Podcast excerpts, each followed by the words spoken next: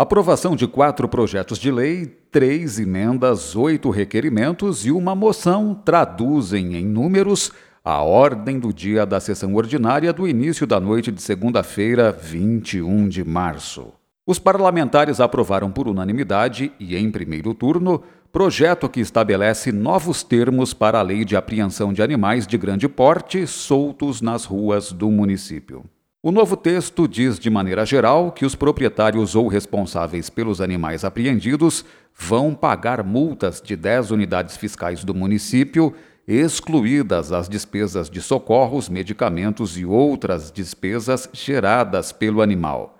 Cada unidade fiscal do município, conhecida por UFM, vale R$ 26,88. A partir do quinto dia de apreensão, a multa vai para duas UFMs diárias. Após 30 dias de apreensão sem pagamento das diárias, os animais podem ser doados a instituições públicas ou filantrópicas ou ainda serem leiloados. E a criação da Coordenadoria de Apreensão de Animais e o pagamento de adicional de função, que é uma espécie de gratificação ao coordenador de apreensão de animais, foram retiradas por emenda aprovada pela maioria dos vereadores. A gratificação não aprovada teria valor aproximado de 650 reais ao mês.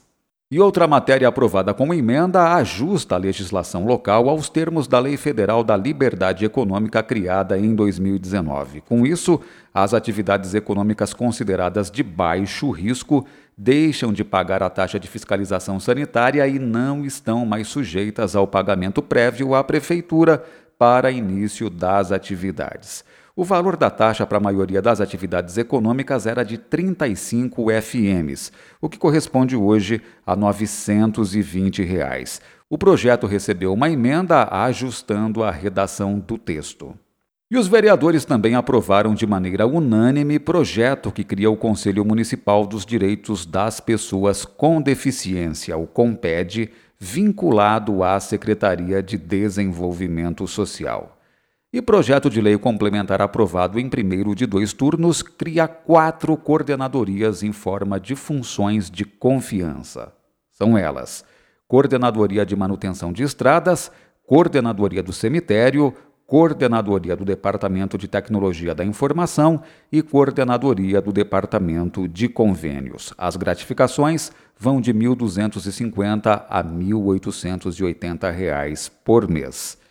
Entre os requerimentos ao prefeito aprovados na sessão estão temas que pedem explicações sobre a qualidade da água, processos de licitação, informações sobre a conclusão da obra da Praça do Cristo, informações sobre os médicos contratados pela Santa Casa e explicações sobre o possível golpe em que servidores involuntariamente inseriram dados de login e senha de contas bancárias da prefeitura em site falso de banco o que teria gerado subtração de 75 mil reais das contas da prefeitura. Este requerimento gerou muitos debates entre os vereadores.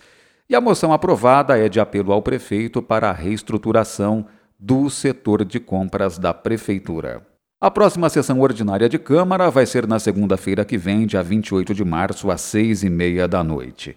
Veja em itaporis.sp.leg.br a pauta completa e o inteiro teor das matérias da sessão de 21 de março. Flávio Moraes, Jornalismo, Câmara Municipal de Itápolis.